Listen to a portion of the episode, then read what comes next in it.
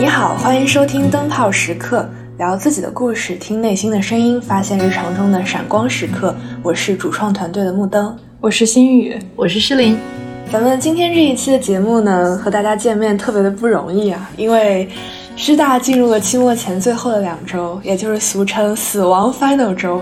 那我们灯泡时刻呢，作为一个觉察自我和内心的节目，就拿我们自己的生活开刀，从忙碌的节奏里抽身一下，反思我们可以如何更好的应对压力。比较特别的一点是，诗玲在这一期呢，不仅会作为嘉宾，也会作为教练。总的来说，就是我们自己现身说法，来盘一盘我们自己目前的生活状态，以及如何从教练的角度来指导我们更好的应对生活中的压力。咱们这期节目，首先就来吐一吐苦水吧。大家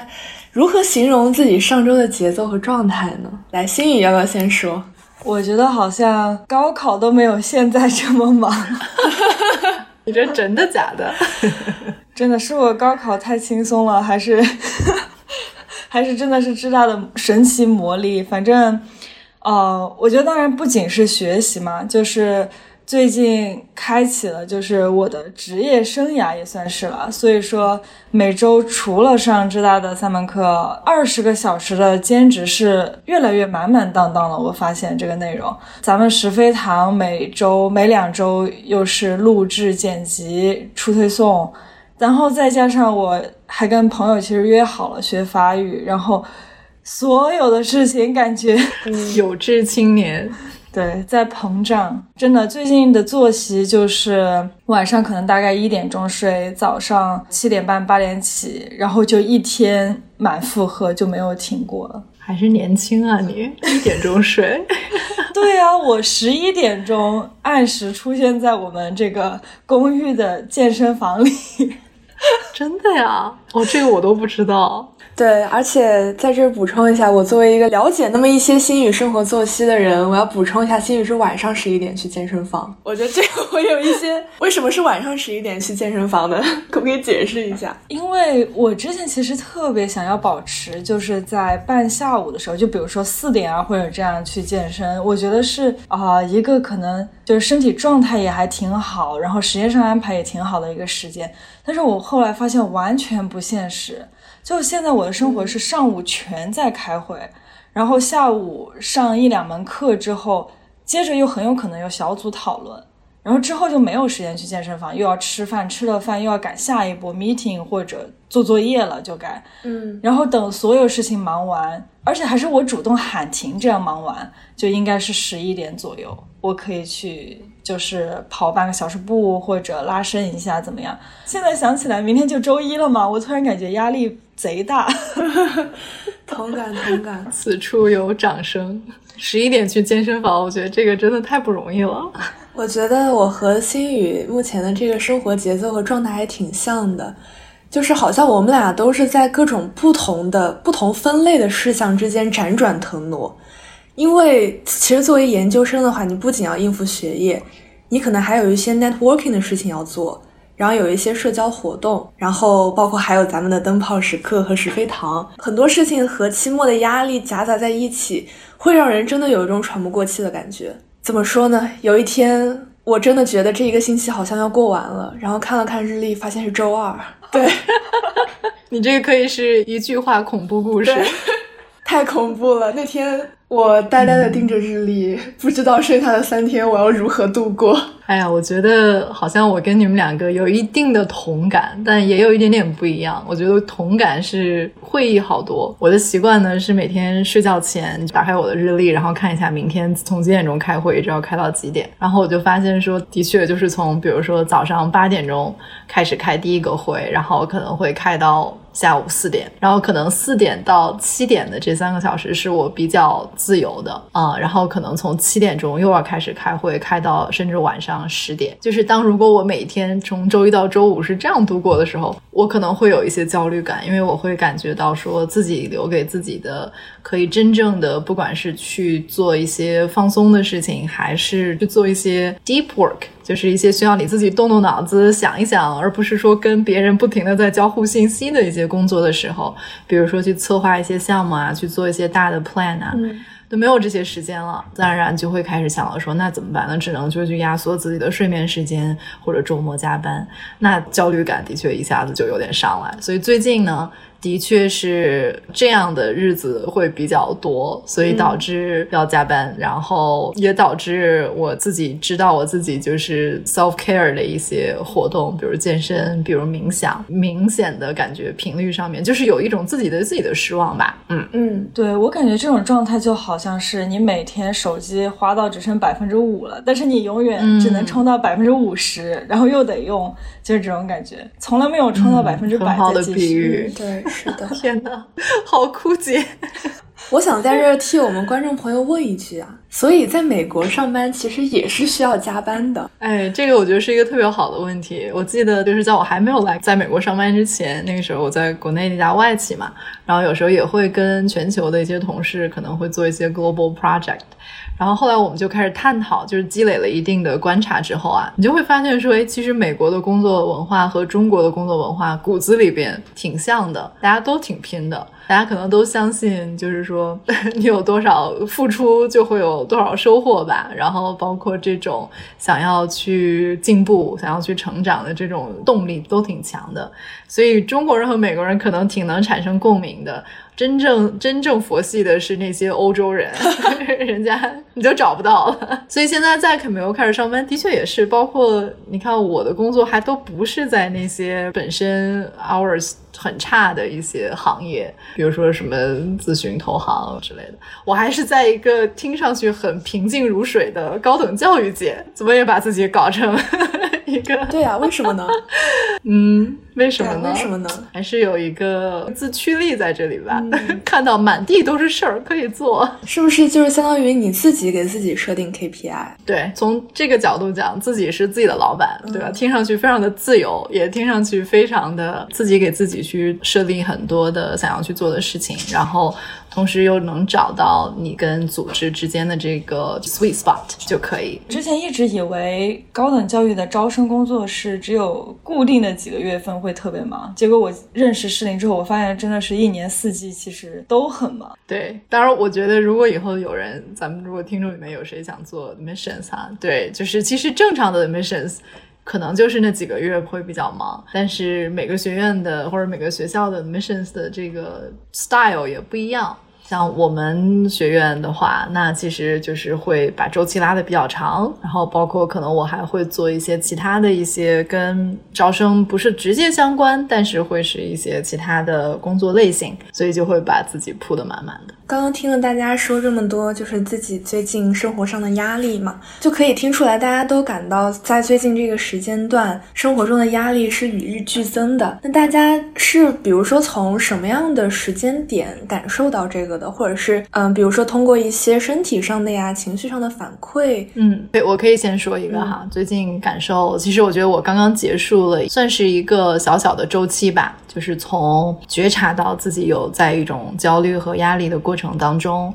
然后再一点点的去试图去调节，然后现在感觉从这个调节当中已经恢复过来了，所以算是完成了一个小的 cycle。我觉得对于我来讲，其实。可能有两个信号，一个是身体上的信号，就是比如说我经常会，如果压力大的话，其实我可能就会背疼或者腰疼。就很明显，现在我觉得这个 模式已经建立的非常的 健全了，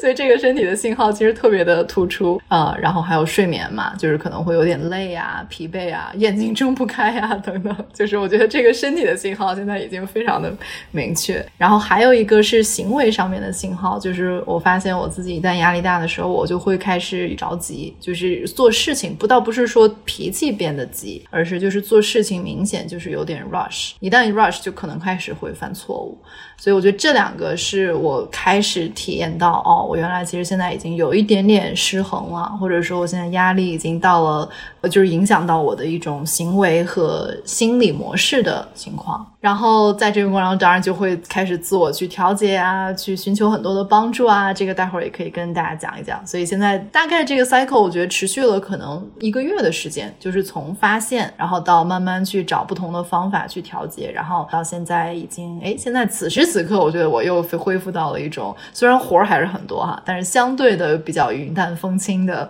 状态。当然这可能也跟渣哥这两天天气实在是太好了嗯有关系。对我也发现就是。身体上面的信号其实挺明显的。我也是肩颈啊，或者怎么样，因为平常坐在电脑桌前的时间实在是太长了，所以说肩颈这些发出警告，就是你感觉手哎转一转都酸疼这样的感觉。这也是为什么就是忙了一段时间之后，我觉得必须就算十一点去健身房，我也必须得去。就是行为的动机，就是因为如果不坚持锻炼的话，我真的觉得我的身体就跟散架了一样，关节跟关节之间没有抹油一样，就这种感觉。生活很忙碌，给我带来一个我觉得自己。能觉察，但是确实不太好的方面就是跟人的沟通当中，我觉得这个耐心会降低。对，或者说，因为我的大脑就是一直都在想，我我一会儿一个小时之后，半个小时之后我要做什么，然后我今天还要做一二三四五六七。所以你在跟别人对话的时候，如果跟别人比如说对话的时长超出了你的想象啊，或者说突然有一个紧急的情况。就是摆在你面前的时候，就是心理防线就一下子就会被突破嘛，就这种感觉啊。就算你去压抑它，但是你也知道这种特别特别不好的负面情绪就在你的身体里爆炸。所以我 我经常在这个时候，我就想起适龄之前做的那个视频，就是说一个情绪在你的身体里就是流动一圈也就九十秒，七秒，七秒，七秒吗？九十秒？为啥我的这么长？你的的时间，你果然是什么？天上一天，人间一年。我真的，我把自己叫停，就是设设个一分半的时间，就深呼吸一下。就是，然后这个特别好，这个我要我一定要表扬一下心宇。而且这个其实，嗯，因为最近就很好玩的，就是其实我发现，刚包括刚刚已经问那个问题，就是你预测，比如说现在这个新的平衡会在我接下来的生活当中持续多久？比如我此时此刻的预测是，希望不要打脸，啪啪啪。我此时此刻的预测是，大概率到今年下半年，对吧？年底之前都应该差不多。就因为我有这样的趋势，就是我喜欢，人们都喜欢做计划嘛，所以特别搞笑的就是几个月。前就是我知道我今年的这个 summer 会非常的工作上面会非常 crazy，所以我还特地给自己注册了一个八周的课程，这个课程就叫做正念减压疗法。这个其实是全球非常非常著名的一个，就是卡巴金教授发明的一套疗法，其实就是学习如何去做正念冥想。然后我觉得刚刚新宇说的那个那个小技巧也好，或者那样的一种呃每日可以去练习的呃一个步骤，其实特别的重要。它就叫做一个 mindful pause，其实就是一个充满觉察的一个暂停。就如果我们可以在想法和想法之间，或者在情绪的一轮又一轮的这个翻涌之间，你可以找到一个空隙，就是你可以让自己去暂停下来。这个暂停可以是实实在在的暂停，也可以是就是哪怕是意念上边的，你去抚慰自己、抚平自己内心的波涛汹涌，这个其实是可以被训练和觉察出来的。所以我觉得心宇你你你非常的有悟性啊，看来。自恋神功是，我觉得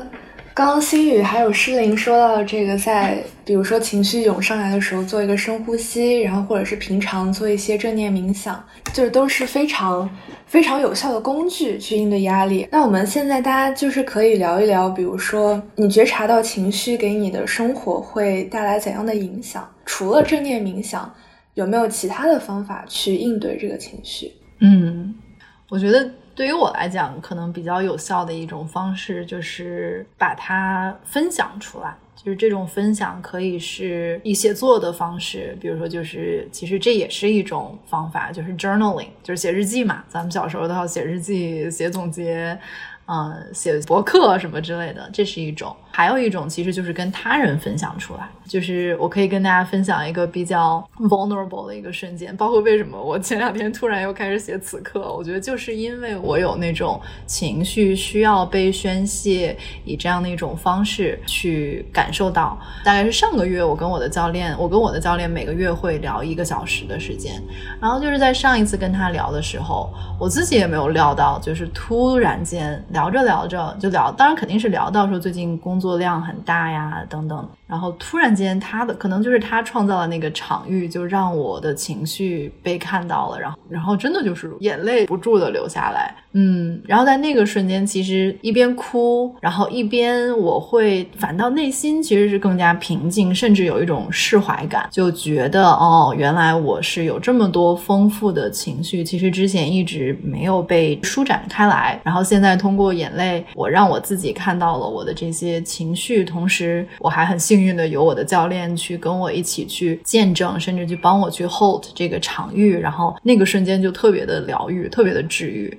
然后我真的也是觉得在那个瞬间或那个过程当中，就是我自己得到了最底层的一种释放，那种释放跟我们去看剧、吃好吃的、喝酒，甚至就是跟朋友去吐槽得到这种宽慰，我觉得都不一样，因为那个是完完全全来自于你自己的一种释怀和认可。我觉得诗琳刚刚说到。到一个词特别戳我，就是情绪被看到了。这个也是我最近感触很深的一个点，因为我觉得当我在面对压力的时候，我其实是会陷于那种焦虑和紧张的情绪当中的。很多时候，我可能就被这些节奏推着走了，以至于当我比如说过了甚至好几个星期之后，我才会发现，哦，原来我已经很久没有写日记了，我已经很久没有和自己对话过了。然后这个时候，当我在比如说重新回看我自己过去的生活的时候，我会发现，原来当我在应对压力的时候，比如说我可能会自尊心有所下降，然后这个可能会影响到我在跟人相处过程中的方方面面。也就是说，当我去直面我自己的情绪的时候，它不仅是对我平常日常的一个节奏进行的反思，它其实是对我。生活的方方面面，包括人际相处，然后包括比如说可能甚至我的家庭关系，都进行一个很全面的反思。对我就想到，呃，因为我前段时间跟诗琳也在做 coaching 嘛，就是当我在 coaching 的过程中，因为诗琳会引导我去，比如说换一个不同的视角去看待生活。比如说，当我感觉到很焦虑的时候，呃，诗琳可能会引导我说：“你可以做一个伸展的动作，然后在那个伸展的动作当中，体会一下你当下的情绪，然后尝试以那种情绪和视角来看待你的整个生活。”对，所以当我做了那一系列动作之后，确实是看待生活的视角会有所改变。我觉得这个是一个很神奇的，当你把情绪给 embody 出来，然后并且你去直面它所带来的一个神奇的力量，就是这种瞬间本身是一种 pause 嘛，就是是一种暂停。然后其次是我觉得这种。一系列的动作是带出的你对自己一个特别细致的观察，就是这个动作本身是什么，也许并没有这么重要，但是你去感知自己，也许是更重要的一个过程。嗯，对，可能就是一个人为的按下了暂停键，然后允许你有这么一个空间和时间，去很充分的感受你的当下。没错，而且这个暂停真的可能就是那一瞬间，嗯，它都不需要十五分钟、十分钟。它可能就是一分钟。我觉得刚刚心宇提供的那个思路，比如你就给自己定一个九十秒的一个 闹铃或者怎么样，然后那九十秒你就给自己充分的允许，可以闭上眼，可以做任何你想就是去做的伸展也好，或者什么都不做，就是嗯静静的呼吸。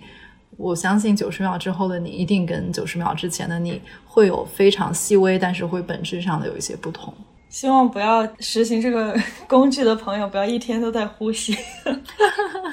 那也是一种幸福，对不对？没有没有外界的压力。我觉得如果每天每分每秒都能够实现专注在自己的呼吸当中，那真的是一种非常沉浸当下的生活状态。那可能成佛了，我觉得有机会体验的。有机会体验的。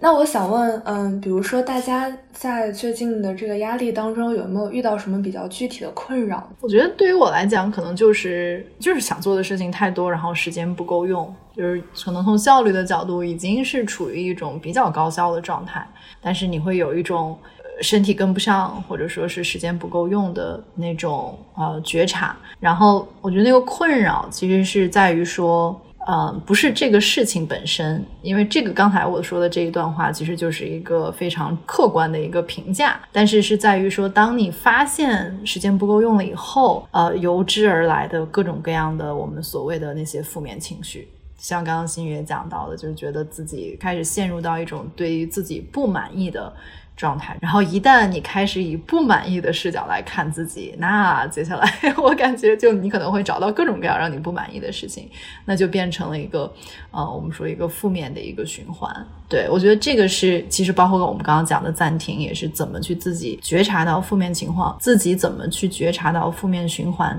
开始了，然后怎么去帮自己去把这个负面循环扭转成一个比较正向的一种循环？我突然感觉就是，我其实生活里面对很多以前可能不太 care 的一些小的东西，现在也会有点就是那个叫什么抓你的神经这样的感觉。因为我发现最近做一个 project，就是三个人一起做，其实应该是三个人现在的行程都特别特别满，就是我感觉我们三个人应该都是有工作，然后同时学习的这样的人，然后中间就出现了，就上周有一段时间，我老是感觉就是我说一个话或者发一个信息，没有人回应我，但是那两个人又在互相就是你来我往，但是我。你要站在我现在啊，这周到了这个周末的时候，我来回想这个事情，我觉得完全是我多想了。但是那个时候，就你就感觉我发个信息，咦，怎么这两个人都没有回我，都没有回我？然后一个小时、两个小时，哦，你就感觉这两个小时你在做自己的事情，但是这一个小的细节就一直在挠你，啊，就让你感觉特别容易处于一个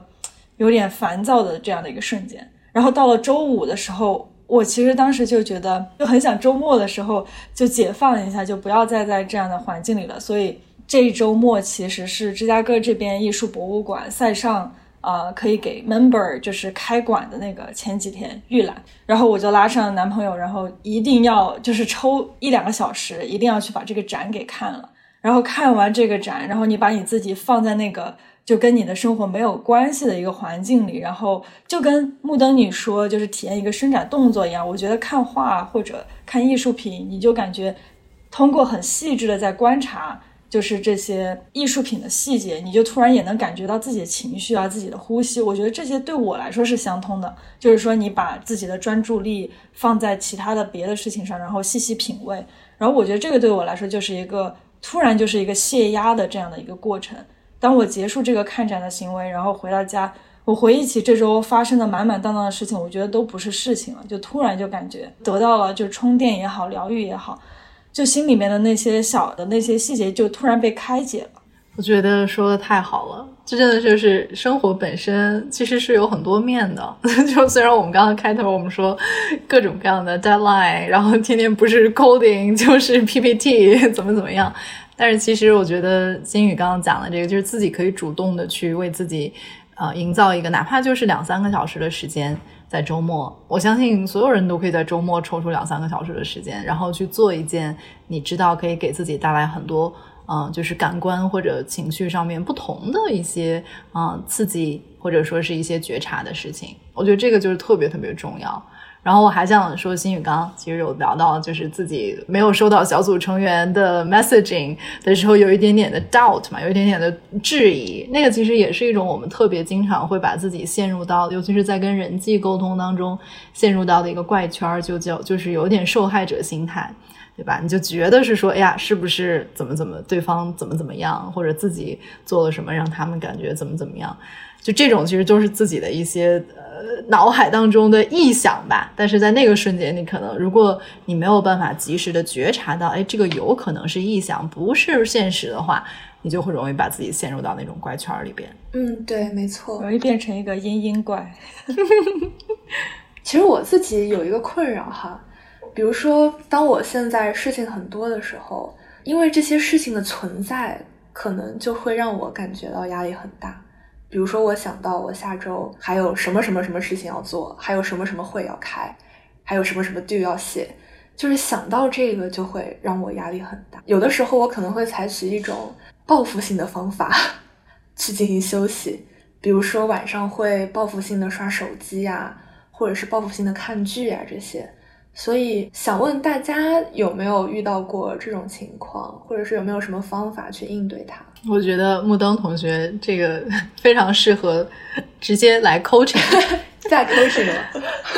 因为其实你刚才说的那个问题，我觉得很多人都会遇到。就是想到一些事情就觉得说，你看，包括你的表达，你会觉得说，听上去就是一个 if then 的一个 statement，就是只要有这些事情，我就会觉得压力很大。但这个其实就是你的此时此刻的一个视角，一个 perspective，对吧？所以其实有很多可以，就是哪怕就是那一句话，可以去深挖的。